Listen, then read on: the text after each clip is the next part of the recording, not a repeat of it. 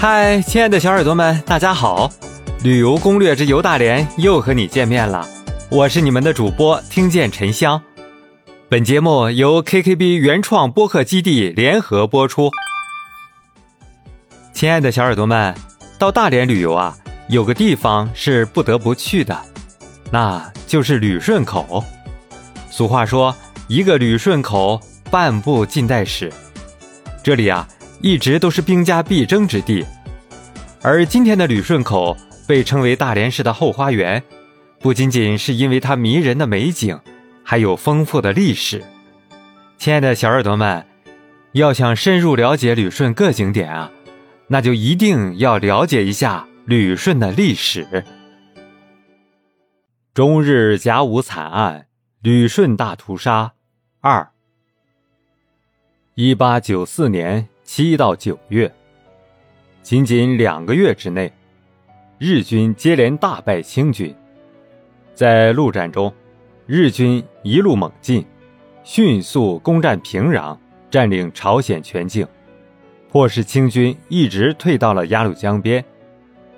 在海战中，日本击毁北洋舰队五艘军舰，使当时清政府海军中实力最强。规模最大的北洋舰队遭受到重创，从而从清政府的手中夺取了黄海的制海权。在中国战场上的接连胜利，让日本人的侵略野心迅速膨胀，日军军官更是忘乎所以。一名日军上校狂妄无比地说：“在三个月内就能打到北京，把清朝的皇帝抓起来。”虽然这名日军上校的话听起来有些猖狂，但是结合当时的中日战况，却也并非天方夜谭，无法实现。一八九四年十月，日军为了加快侵略的步伐，在辽东半岛上分两路对清军发起了攻击。日军第一路军由山上有朋率领两个师。共三万人，经过实地考察后，第一军从九连城安和平口涉渡，占领虎山，撕破了清军的鸭绿江防线。在第一军突破清军鸭绿江防线的同一天，以陆军大臣大山岩为司令的第二军，共两万五千人，从旅顺口后方的花园口登陆。接连进占了金州、大连湾，开始向旅顺进逼。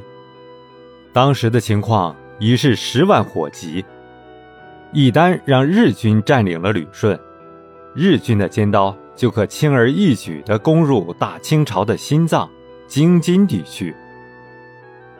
旅顺位于辽东半岛的最南端，与威海卫隔海相望，形成渤海门户。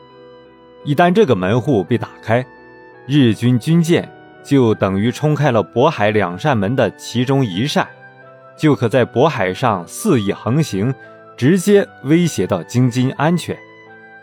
同时，旅顺还是耗费了李鸿章十几年心血财力建立起来的北洋水师休养基地，被称为海军根本。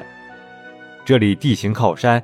天然形成了巨大城垛，水深也利于停泊铁甲舰，是当时远东首屈一指的大型军港。